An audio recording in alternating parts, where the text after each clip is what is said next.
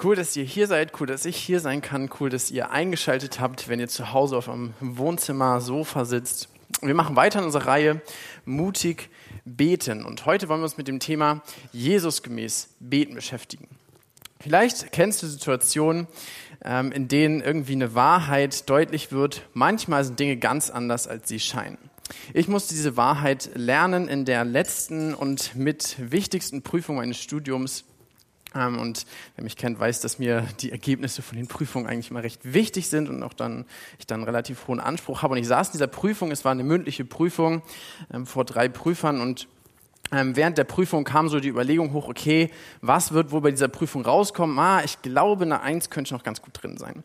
Dann saß ich in dieser Prüfung und war dann am Ende ganz zufrieden. Ich wurde rausgeschickt ähm, von den Prüfern, damit sie sich eben beraten können. Und dann kam ich halt raus und dachte, okay, ja, das war eigentlich ganz gut, ähm, ist gut gelaufen, war dann ein bisschen aufgeregt. Dann wurde ich reingerufen. Der Prüfer kommt auf mich zu. Mensch, herzlichen Glückwunsch, Sie haben die Prüfung bestanden. Es ist eine 3 geworden. Danke. Ja, in diesem Moment war mir klar, okay, meine Selbsteinschätzung in dieser Prüfung war so ganz anders als die Realität. Und am Ende der Prüfung ähm, war, war das dann auch okay so und ich habe mich gefreut, dass ich durch war, aber so richtig zufrieden war ich mit dem Ergebnis auch nicht. Und ähm, jemand hat mal einen schlauen Satz gesagt, der Unterschied zwischen Theorie und Praxis ist in der Praxis größer als in der Theorie. Vielleicht kennst du solche Situationen auch, wo du so eine ganz andere Vorstellung hast von dem, wie die Situation eigentlich gerade ist, als sie in der Realität ist. Und als ich mich mit diesem Thema Beten beschäftigt habe, Beten wie Jesus, Jesus gemäß Beten, da war das bei mir ganz ähnlich. Ja, ich dachte so, aha, auf der Vergleichsskala von äh, Gebetslebensqualität bin ich im Vergleich ganz okay dabei. Ja, es könnte ein bisschen öfter sein, es könnte vielleicht auch ein bisschen regelmäßiger sein und manchmal vergesse ich Sachen auch, aber so an sich im Vergleich ist das ganz gut. Ja, allein dieser Gedanke ist schon, ist schon, ist schon irgendwie krank, ne, dass man anfängt, sich zu vergleichen mit anderen. Ähm, aber dazu kam, dass meine Einschätzung, als ich mich dann mit dem, mit der Art und Weise, wie Jesus betet, beschäftigt habe, dass meine Einschätzung irgendwie so ganz weit an der Realität vorbeigeht. Wenn wir uns anschauen, wie Jesus gebetet hat, dann ist das eine himmlische Qualität, die, die so weit, weit weg, wie es nur irgendwie geht, ähm, oft von meinen Gebeten ist. Ja, und da geht es nicht darum, irgendwie groß hochgestochene Worte zu reden, wenn wir um Qualität von Gebetsleben, ähm, wenn wir über Qualität von Gebetsleben reden, da geht es nicht um möglichst gut Gott argumentieren zu können, warum er dieses oder jenes jetzt so zu tun hat, sondern da geht es um ein Gebet, was Gottes Herzschlag widerspiegelt was nah an Gottes Herzen ist, ja, eine Beziehung, die sich im Gebet ausdrückt. Und vielleicht ist es bei dir auch so, dass deine Vorstellung, deine Selbsteinschätzung mit der Realität nicht so ganz übereinstimmt. Ja, vielleicht denkst du, oh, Gebet ist bei mir eigentlich ganz okay. Ähm, ja, ich bete irgendwie, ich bete so einmal in der Woche für, danke für das Essen und, und das ist schon so okay. Ne, damit muss Gott doch zufrieden sein. Vielleicht ist das so ein bisschen deine Vorstellung von Gebet und ich, ich wünsche mir, dass Gott uns enttäuscht, dass er unsere Selbsttäuschung wegnimmt, dass er uns zeigt, wie, wie er sich Dinge wünscht und was eigentlich hinter Gebet steckt, was für ein großartiges Privileg ähm, da drin verborgen ist. Vielleicht kämpfst du aber auch mit Gebet und du denkst dir, Mensch, ich würde gerne ein intensives Gebetsleben haben. Ich würde gerne, dass mein Gebet Gottes Arm bewegt, ja, dass, das Gebet ähm, bei Gott wirklich etwas bewegt und du betest im Alltag mal für Danke für das Essen oder Pass auf alle auf, die ich lieb habe und dabei bleibt es. Du wünschst dir eigentlich ein Gebetsleben, was irgendwie Gottes Herzschlag widerspiegelt, aber du, wirst ent, du bist enttäuscht von der Realität von deinem Alltag. Das Faszinierende ist, dass unser Herz sich im Gebetsanliegen spiegelt wie das Gesicht im Wasser.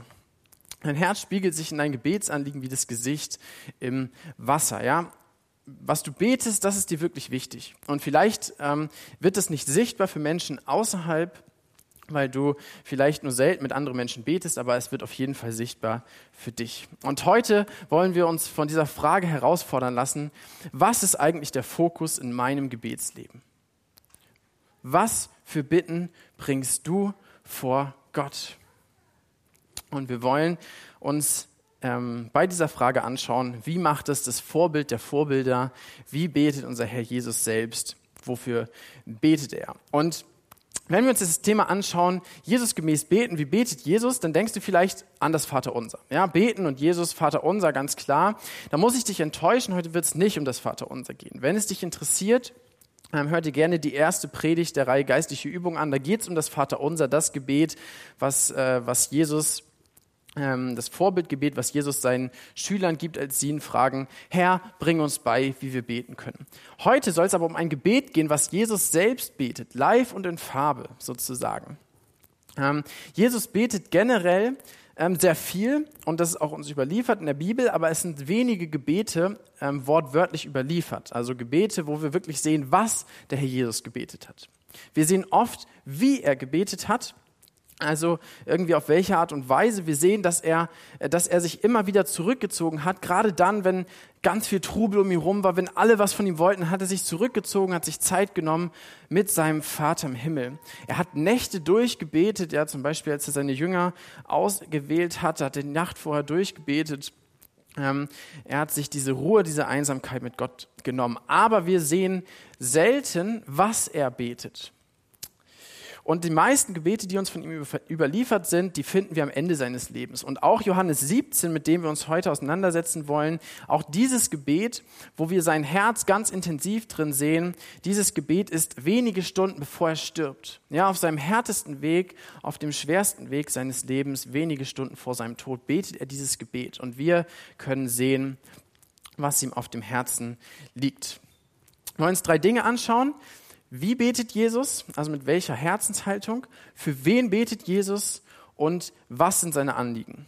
Ja, wie betet Jesus? Für wen betet Jesus? Und was sind seine Anliegen? Erste Frage, wie betet Jesus? Lest gerne mit, äh, wenn ihr eine Bibel dabei habt, ähm, sonst könnt ihr auch an der Folie mitlesen. Johannes 17, Vers 1 bis 5. Nachdem Jesus all das gesagt hatte, blickte er zum Himmel auf und sagte, Vater, die Zeit ist gekommen Verherrliche deinen Sohn, damit er dich verherrlichen kann. Denn du hast ihm Vollmacht über alle Menschen auf der ganzen Welt gegeben. Er schenkt allen, die du ihm gegeben hast, das ewige Leben. Das ist aber das ewige Leben, dich zu erkennen, den einzig wahren Gott und Jesus Christus, den du in die Welt gesandt hast. Ich habe dich hier auf der Erde verherrlicht, indem ich alles tat, was du mir aufgetragen hast.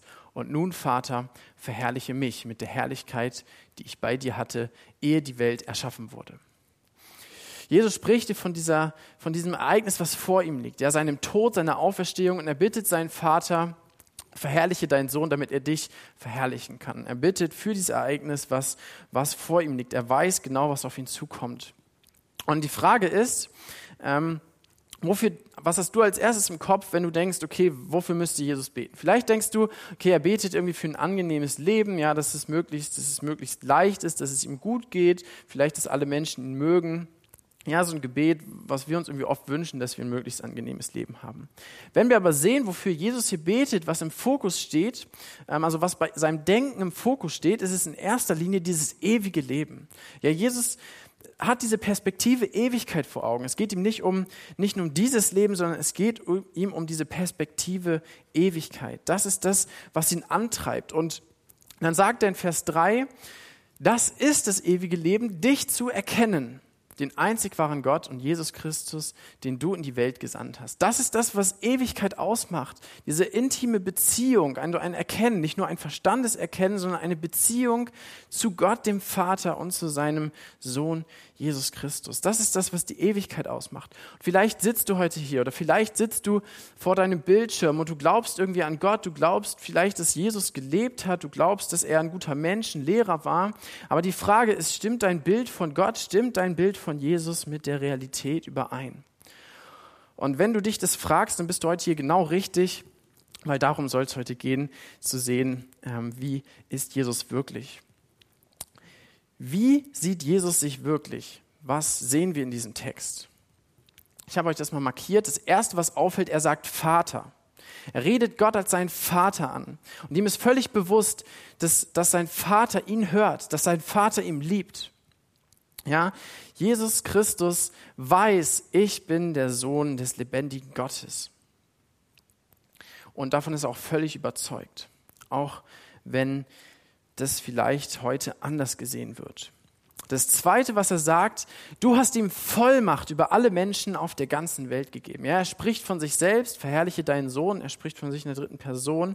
Und er ist völlig überzeugt, dass sein Vater ihm Vollmacht gegeben hat über alles. Ja, er steht über allem, über jeden Menschen, über jeder Macht, über jeder Krankheit, über aller Zeit. Er hat Vollmacht über alles. Dann weiß er, dass ihm das ewige Leben anvertraut ist. Er schenkt allen, die du ihm gegeben hast, das ewige Leben. Ja, Jesus Christus verfügt darüber, über dieses ewige Leben, das den Menschen zu geben, denen er es geben möchte. Was sagt er noch? Er sagt, dass er alles getan hat, was Gott ihm aufgetragen hat. Ja, Jesus Christus hat perfekt in dem Willen Gottes gelebt. Er hat alles so gemacht, wie sein Vater sich gewünscht hat. Und das letzte in Vers 5, verherrliche mich mit der Herrlichkeit, die ich bei dir hatte, ehe die Welt erschaffen wurde. Das ist krass. Jesus Christus sagt hier, dass er existiert hat, bevor die Schöpfung entstanden ist. Ja, das nennt man Präexistenz. Jesus Christus war schon, bevor irgendetwas erschaffen wurde. Und er hat nicht nur existiert, sondern er hatte die gleiche Herrlichkeit, die auch sein Vater hatte. Er hatte die gleiche Herrlichkeit, die Gott der Vater hatte vor aller Ewigkeit. Und das macht ihn mit seinem Vater wesensgleich. Ja? Nicht personengleich. Der Sohn ist eine andere Person, aber er ist, das, er ist vom gleichen Wesen wie der Vater.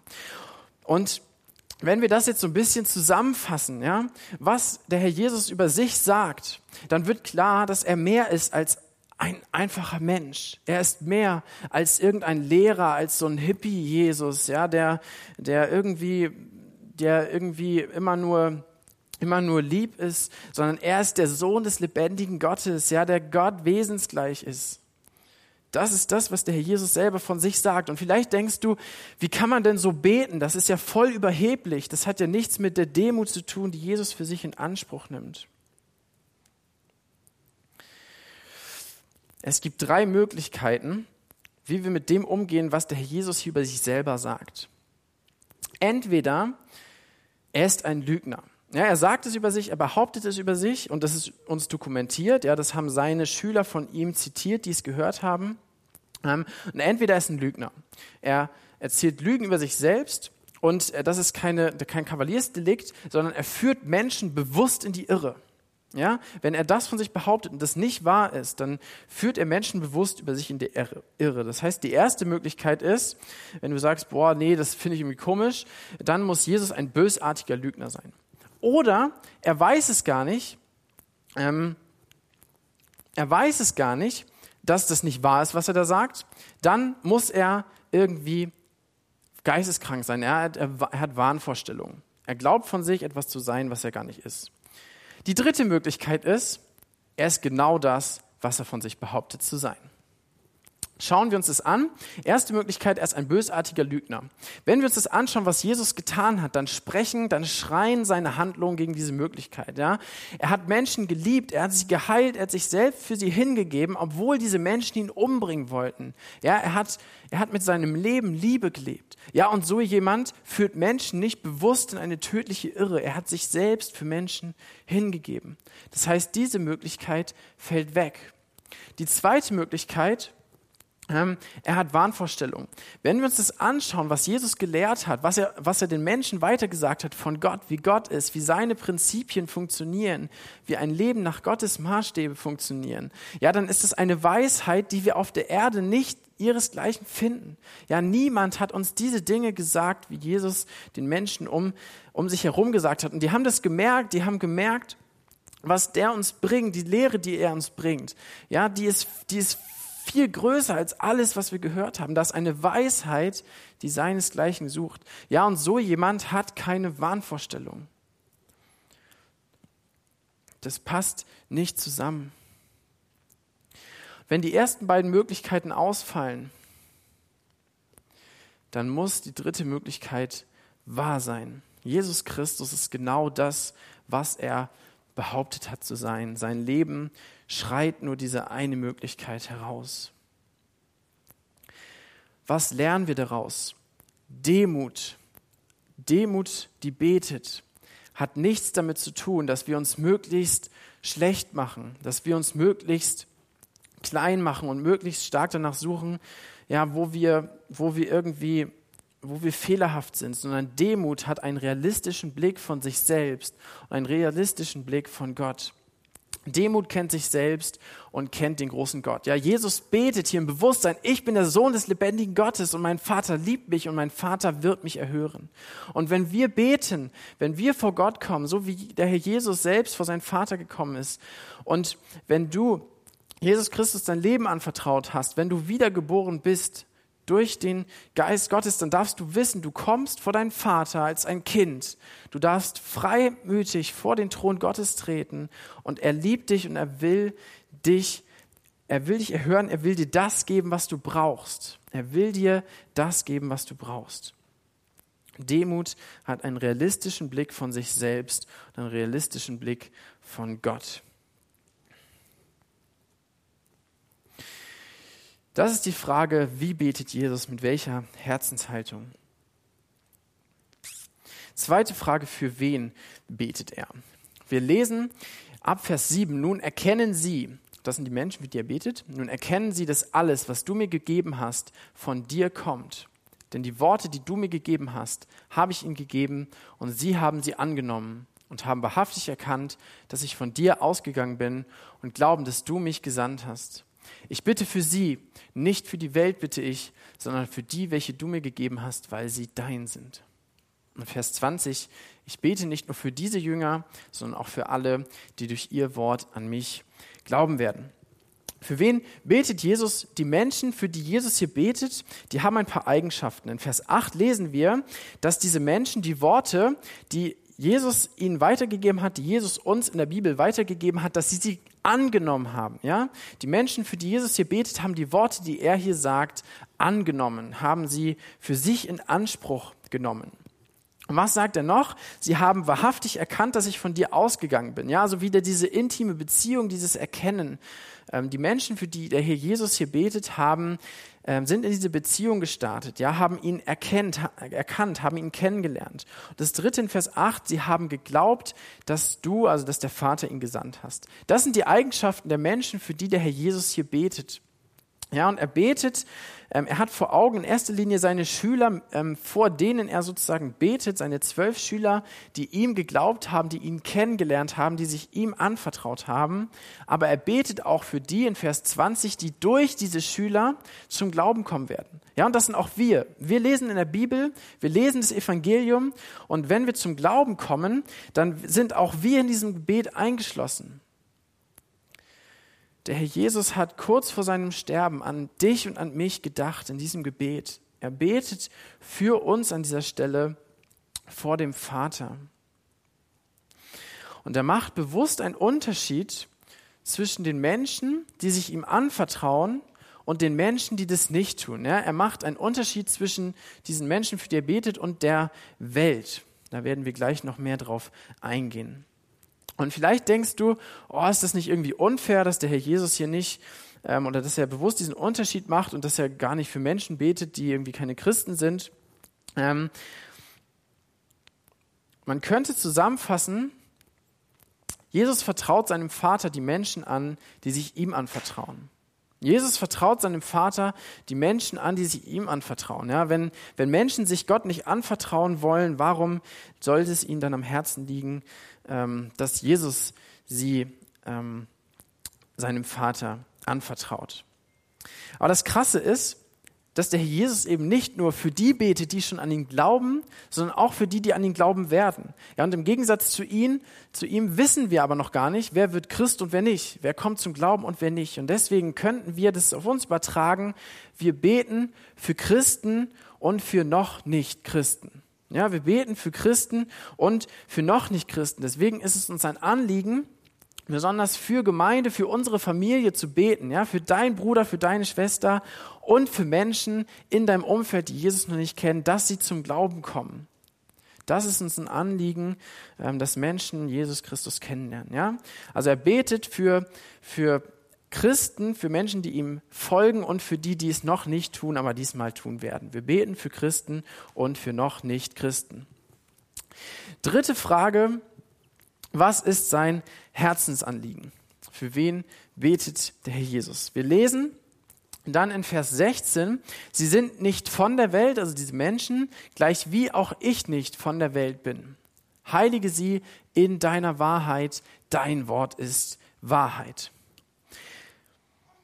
Das erste, das erste Anliegen, was dem, Herr Jesus, was dem Herrn Jesus hier auf dem Herzen liegt, das erste, wofür er betet, ist diese Heiligung. Und man könnte das auch beschreiben mit Reinheit. Erstes Anliegen, Reinheit. Er bittet dafür, dass die Menschen, für die er betet, geheiligt werden durch die Wahrheit. Und wenn du an Heiligung denkst, vielleicht ist das Erste, was dir dann in den Sinn kommt, irgendwie so eine Art Nominierung von Deutschland sucht den Superchristen oder sowas, also Menschen, die irgendwie besonders gute Christen sind ähm, die sich irgendwie besonders hervorgetan haben. Aber das ist gar nicht das, worum es bei, Heilig, bei Heiligkeit, bei Heiligung geht. Heiligung beschreibt einen Prozess der Trennung, der Trennung von Sünde. Gott ist heilig. Das meint, dass Gott getrennt ist von allem, was böse ist, von, was allem, von allem, was, was Sünde ist, was zu ihm, zu seinem Wesen nicht passt. Und Sünde ist das, was, was zerstört. Sünde ist das, was gegen Gott rebelliert, gegen das, was gut ist. Sünde dreht sich um sich selbst und betet eigentlich sich selbst an. Sünde sagt sich los von Gott, von seinen guten Prinzipien, von seiner Kraft. Und die Bibel gibt uns ein hartes Zeugnis über uns Menschen. Das Trachten des menschlichen Herzens ist böse von seiner Jugend an. Das sagt Gott kurz nach der, kurz nach der Sinnflut. Das Trachten des menschlichen Herzens ist böse von seiner Jugend an.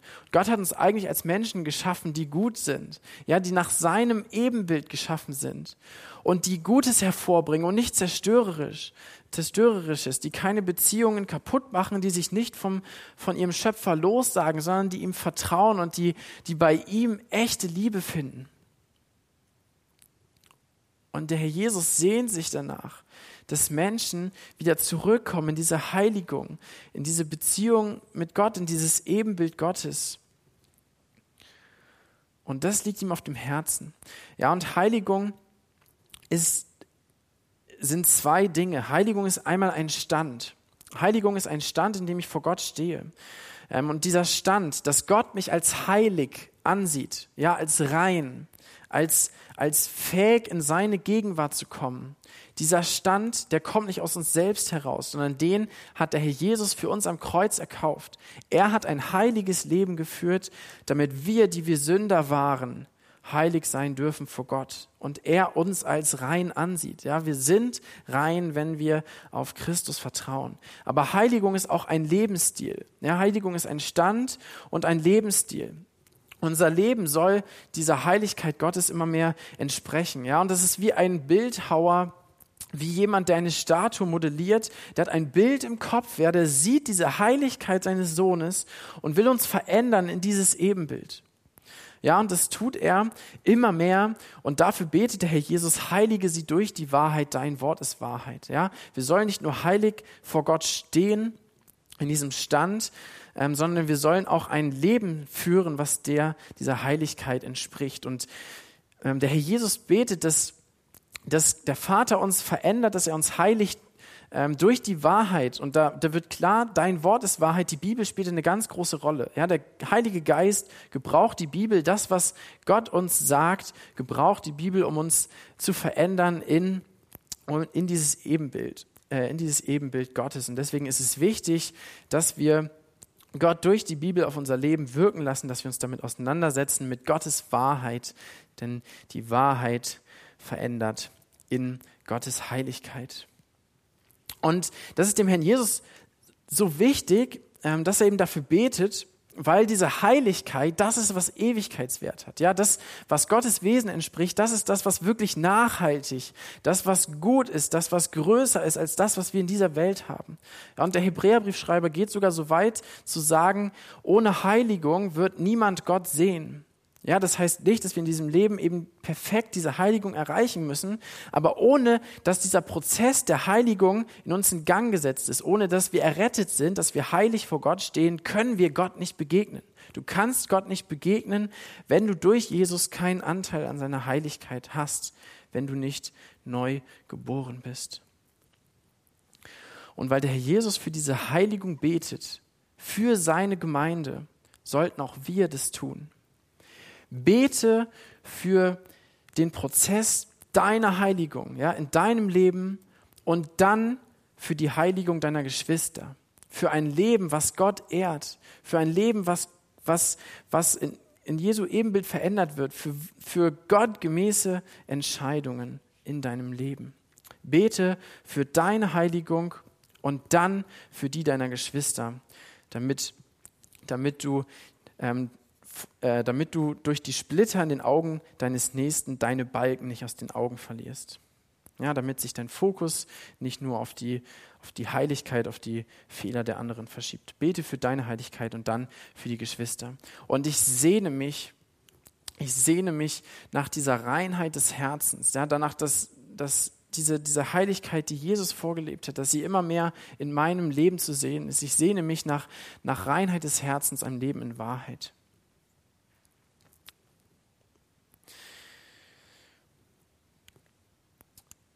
Wir finden ein zweites Anliegen. Und dieses zweite Anliegen finden wir in Vers 21.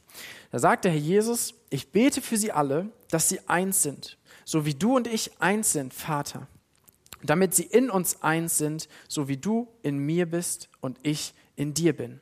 Und die Welt glaubt, dass du mich gesandt hast. Ja, das Wort, was wir hier finden, was ihm offensichtlich das Anliegen ist, ist Einheit, ja, dass sie eins sind. Ähm, der Herr Jesus betet für Einheit. Und bei dieser Einheit geht es nicht um eine äußerliche Einheit, ja, dass wir in dem gleichen Verein sind ähm, oder dass wir, ähm, dass wir irgendwie alle gleich aussehen, ähm, sondern es ist eine Einheit des Herzens, eine Einheit der Ausrichtung, der Ausrichtung auf diese Ewigkeit, der Ausrichtung auf den Herrn Jesus selbst, auf dieser Beziehung zu Gott. Das steht im Zentrum. Und eine Ausrichtung auf das Ziel, das Ziel, dass die Welt glaubt, dass du mich gesandt hast. Das ist das Ziel von dieser Einheit. Und da geht es auch noch nicht mal darum, dass wir in allen Punkten die gleiche Meinung haben. Ja, es, es, es wäre gut, wenn sich das immer mehr dahin verändert. Ja, und es wäre schön und es wäre einfach, wenn wir in allen Dingen die gleiche Meinung hätten. Aber das wird wahrscheinlich in diesem Leben nicht passieren. Es geht um diese Ausrichtung. Die Bibel nennt es Gesinnung. Ja, um unsere Denkweise. Und das Krasse ist, dass auch bei diesem Anliegen der Herr Jesus weiß, dass sein Vater ihm diese Bitte erfüllen wird. Und er hat sie erfüllt. Ja, wir, wir sehen, wenn wir uns irgendwie die Gemeinden, wenn wir uns die christliche Welt anschauen, dann sehen wir auch viel Streit. Ja, wir sehen viel Uneinigkeit. Wir sehen viel unterschiedliche Denkweise, viel unterschiedliche Ausrichtung. Und jetzt könnte man irgendwie dran verzweifeln und könnte denken, Mensch, wo ist die Einheit, von der wir hier leben? Aber die Einheit, von der wir hier reden, die ist ein Fakt. Gott hat diese Einheit geschaffen. Er hat die Bitte seines Sohnes erfüllt, indem er seinen Geist in seine Gemeinde gegeben hat. Wir sind eins. Egal aus welcher Gemeinde du kommst, egal von welchem Ort du kommst, egal aus welchem Hintergrund du kommst, wenn du, wenn du Gottes Kind bist und wenn jemand anders Gottes Kind ist, dann seid eine Einheit durch den Heiligen Geist. Gott hat diese Einheit geschaffen. Er hat eine Gemeinde zusammengebunden durch seinen Geist. Diese Einheit ist Realität. Aber wir haben die Verantwortung, sie zu bewahren. Paulus sagt im Epheserbrief Kapitel 4, ähm, dass wir diese Einheit, die Gott gestiftet hat, bewahren sollen. Ja, wir sollen sie nicht erschaffen künstlich, sondern wir müssen sie bewahren. Das ist unsere Aufgabe. Was macht diese Denkweise aus? Ja, diese Einheit von ganz unterschiedlichen Menschen. Paulus schreibt in Philippa, seid nicht selbstsüchtig, strebt nicht danach, einen guten Eindruck auf andere zu machen, sondern seid bescheiden und achtet die anderen höher als euch selbst. Denkt nicht nur an eure eigenen Angelegenheiten, sondern interessiert euch auch für die anderen und für das, was sie tun. Das ist das, was diese Gesinnung irgendwie im Kern auch mit ausmacht. Ja, diese Ausrichtung auf diese Liebe zum Nächsten, ja, diese, dieses Gegenteil von Egozentrik, eine Einheit darin, für den Nächsten zu leben. Nicht um sich selbst zu drehen, sondern so zu dienen, wie der Herr Jesus selbst gedient hat. Und da wird klar, Einheit beschreibt nicht nur ein gleiches theologisches Bild, sondern Einheit beschreibt wie ich Beziehung lebe. Ja, nicht nur irgendwie stimme ich mit dem überein, was die Gemeinde sagt oder was sie für, äh, was sie für Lehren hat. Das ist auch wichtig. Aber Einheit geht noch viel tiefer, nämlich auf die Beziehung zu jedem, der, der in der Gemeinde, in der Gemeinde sitzt und zu jedem, der auch gläubig ist, so wie du. Ja, Einheit beschreibt diese Art von Beziehungen mit jedem, der auch Christ ist. Mit jedem. Nicht nur mit denen, die für dich vielleicht sympathisch sind. Mit jedem soll diese Einheit existieren. Und deswegen ist es so wichtig, dass wir anfangen, für die Einheit zu beten. Wenn wir nicht für die Einheit beten, dann wird es uns umso schwerer fallen, wenn nicht sogar unmöglich sein, diese Einheit zu leben. Und die Frage ist, betest du anhalten für diese Einheit in Gemeinde. Marco Michalzik hat in einem Gedicht, in einem Poetry Slam gesagt, man könnte es manchmal meinen, aber Gemeinde kommt nicht von gemein sein, sondern von gemeinsam. Gemeinschaft, die vereint, schafft, was keiner allein packt gemeinsam auf den Weg in die himmlische Heimat. Ja, das ist das, wofür Gemeinde da ist. Ja, gemeinsam auf dem Weg in diese himmlische Heimat, Jesus ähnlicher zu werden. Und ich sehne mich nach dieser Einheit, nach dieser Einheit in Unterschiedlichkeit, trotz Unterschiedlichkeit. Ich sehne mich nach Einheit in Unterschiedlichkeit. Und vielleicht hast du während dieser beiden Dinge, während dieser beiden Anliegen von Jesus gemerkt, irgendwas in mir denkt sich, oh, Wahrheit, ist das wirklich so wichtig?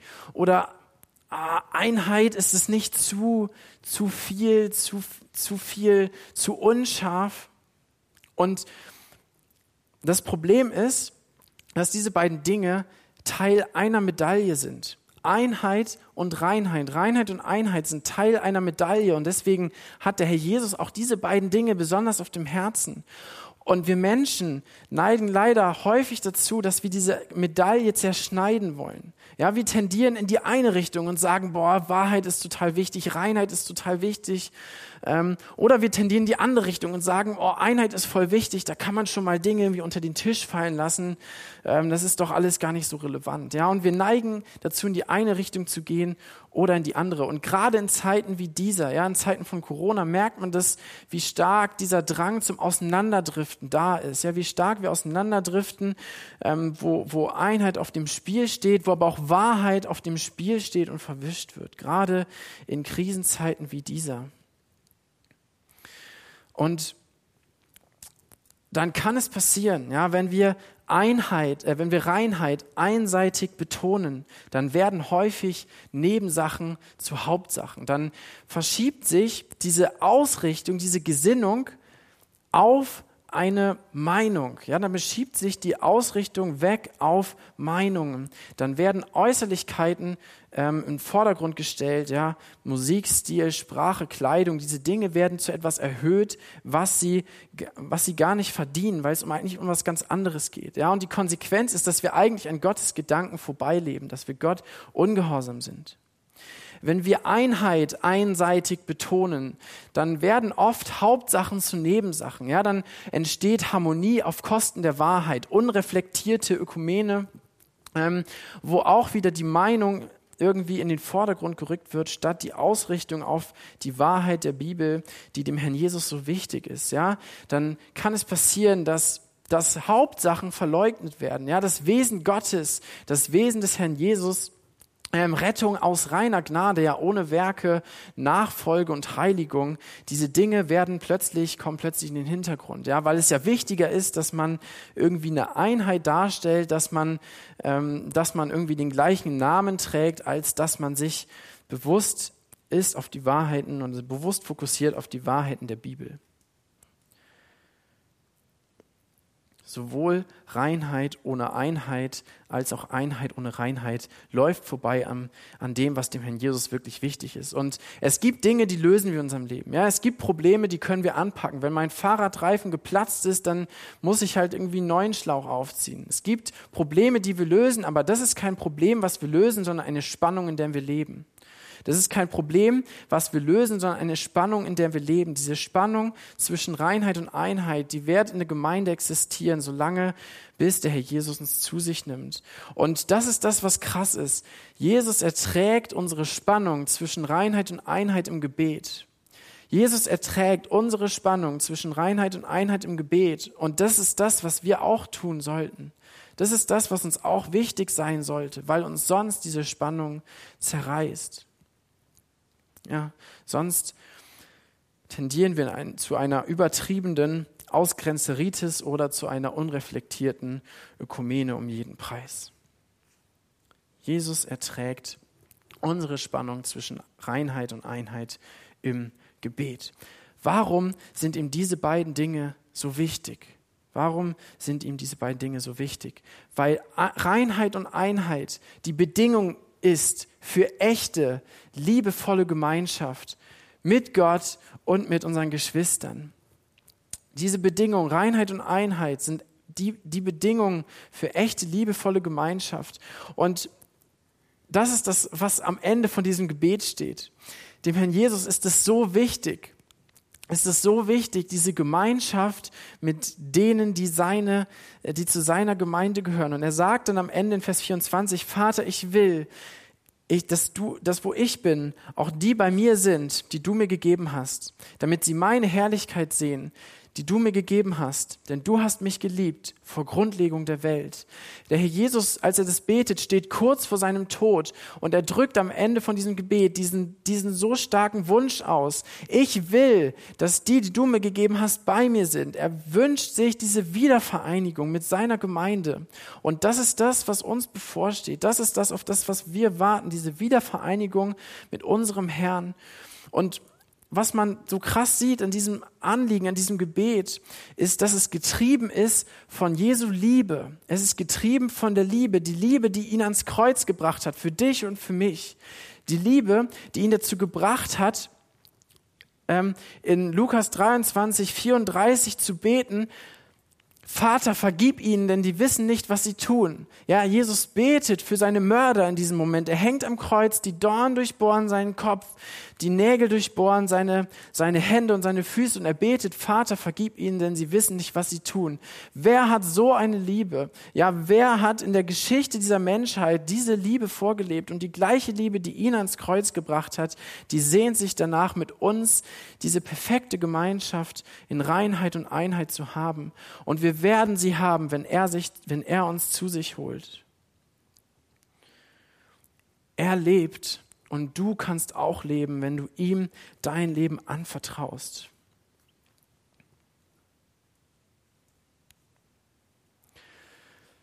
Wenn du jetzt überlegst, die Frage vom Anfang, was ist der Fokus von deinem Gebetsleben?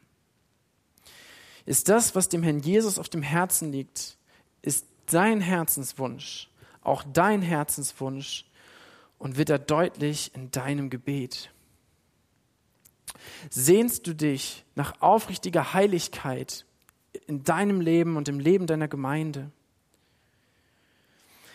Wenn dir das bis jetzt schwer fällt, dann fang doch an zu beten, dass du und deine Geschwister in ihrem Umfeld einen Unterschied machen, dass man in unserem Leben das Wesen Jesu wiedergespiegelt sieht, dass die Heiligkeit Jesu in unserem Leben wiedergespiegelt wird. In deiner Klasse, in deiner Familie, auf deiner Arbeit, in deinem Freundeskreis.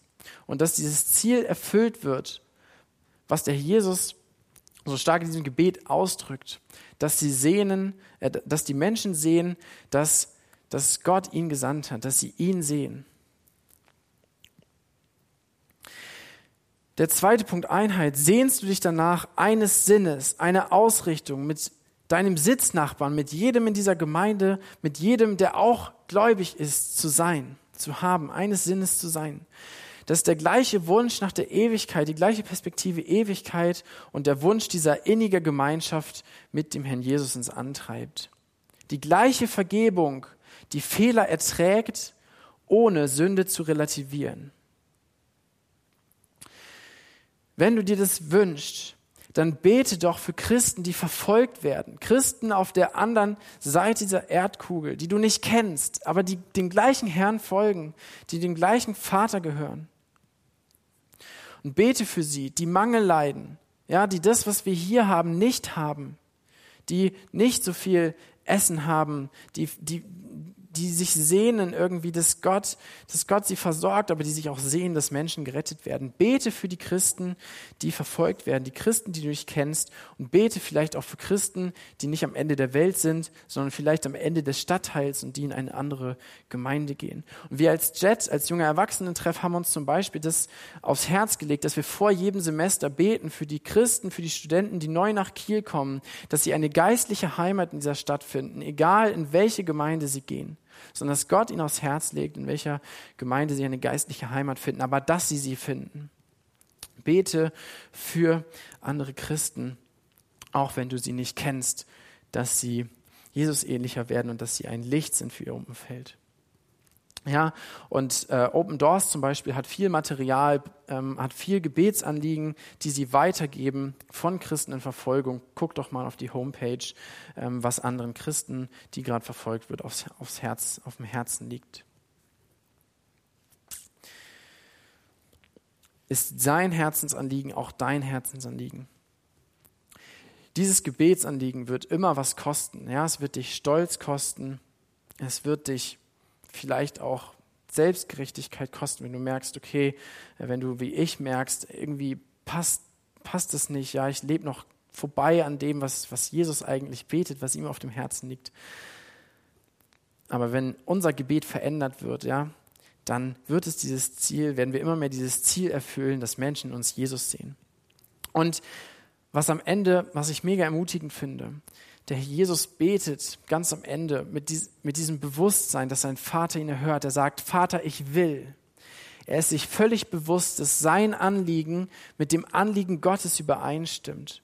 Und das dürfen wir auch sein. Wenn wir das beten, dann dürfen wir wissen, Gott will das tun. Das ist sein Herzensanliegen. Und deswegen wissen wir, dass Gott uns erhören wird. Und für Sandra und mich zum Beispiel war das voll das Herzensanliegen, als wir in die Beziehung gestartet sind. Wir haben uns gesehnt nach dieser Einheit und nach dieser Reinheit ähm, in der Beziehung, aber auch in der Ehe. Deswegen habe ich gebetet dafür, dass Gott uns darauf vorbereitet. Und ähm, manchmal wirkt Gott ganz anders, als man es erwartet. Ja, und dieses Gebet hat dazu geführt, dass wir wirklich, dass wir Situationen hatten, die wirklich unschön waren, wo offenbar wurde, wo, wo Defizite offenbar wurden, wo, wo schlechte Gewohnheiten offenbar wurden. Und Gott hat zugelassen, dass es offenbar wurde, damit, damit wir umkehren können, damit wir das vor Gott bringen kann, können und damit er, damit er Heiligung uns hervorbringen können. Und, und Gott hat die Situation dazu gebraucht, dass wir gewachsen sind in dieser Einheit und in dieser Reinheit. Aber die Situation an sich war total hart. Und manchmal betest du für Dinge. Manchmal betest du dafür, dass Gott Situation verändert, dass er dich verändert und Gott handelt ganz anders, als du das erwartest. Und Paulus sagt im, im Brief an die Epheser, Gott kann so viel mehr tun, als wir erbitten oder als wir uns ausdenken. Und wenn du in die Situation kommst, wo Gott Gebet ganz anders erhört, ja, wo das unangenehm ist. Ja, so wie Sandra dann sagte, sie gesagt hat, ja, ich habe da und dafür gebetet. Ja, dann ernst? Ähm, ja, es war irgendwie witzig und unangenehm zugleich. Und wenn du in solche Situationen kommst, dann denk dir dran, dass Gott so viel mehr tun kann, als du erbittest oder dir ausdenkst. Und am Ende werden diese beiden Dinge als Frucht dastehen. Reinheit und Einheit. Wir werden jetzt ein Lied singen, das Predigt, äh, das Musikteam kann nach vorne kommen. Ähm, wir werden ein Lied singen, in dem es genau darum geht, dass wir, wir, wir uns wünschen, dass Gott uns segnet. Wir wünschen, dass, dass er uns diese guten Dinge tut, nachdem wir uns sehnen und die wir so oft in diesem Leben irgendwie suchen. Aber Gott handelt anders und es ist unangenehm im ersten Moment. Aber durch das, was Gott tut, kommt der echte Segen, der Ewigkeitswert hat und kommen diese beiden Früchte Reinheit und Einheit. Und ich bete, äh, dass Gott uns das aufs Herz legt und das, das ähm, ja, dass Menschen sein Wesen uns sehen. Und wenn du das auch wünschst, dann bete doch gleich mit, dann sag doch das Amen dazu. Vater im Himmel, du hast dir gewünscht, dass, dass wir eins sind. Herr Jesus, du hast dafür gebetet, dass wir eine Gemeinde sind, die heilig ist, die deinem Wesen entspricht und die eine Einheit darstellt, ja, die die gleiche Gesinnung hat, die gleiche Ausrichtung auf dich und dass dein Evangelium bekannt wird, dass du verherrlicht wirst und dass Menschen zum Glauben kommen. Und Herr, wir beten, dass du, dass du unsere ja, unsere Selbsteinschätzung aufdeckst, die irgendwie oft unrealistisch ist, dass du uns zeigst, wo wir Veränderung brauchen und dass du uns diese Anliegen aufs Herz legst, Reinheit und Einheit, dass wir diese Spannung ertragen und dass du uns als Gemeinde als eine Einheit zusammenstellst und dass wir leben aus dieser Wahrheit, die du uns gibst. Und dass wir immer mehr erkennen, wie du bist und was dir wichtig ist. Und Herr, wir bitten dich, dass, ja, dass es zur Folge hat, dass Menschen in unserem Umfeld, in unserer Familie, auf unserer Arbeit, in unserem Studium, in unserem Freudeskreis, dass sie dein Wesen sehen, wenn sie uns sehen. Ja, nicht weil wir irgendwie im Mittelpunkt stehen, sondern weil du verherrlicht werden sollst. Und ich bitte dich, Herr, für jeden von uns, äh, dass du uns da veränderst und dass du irgendwie unsere falsche Selbsteinschätzung aufdeckst, dass wir dir ähnlicher werden zu deiner Ehre. Amen.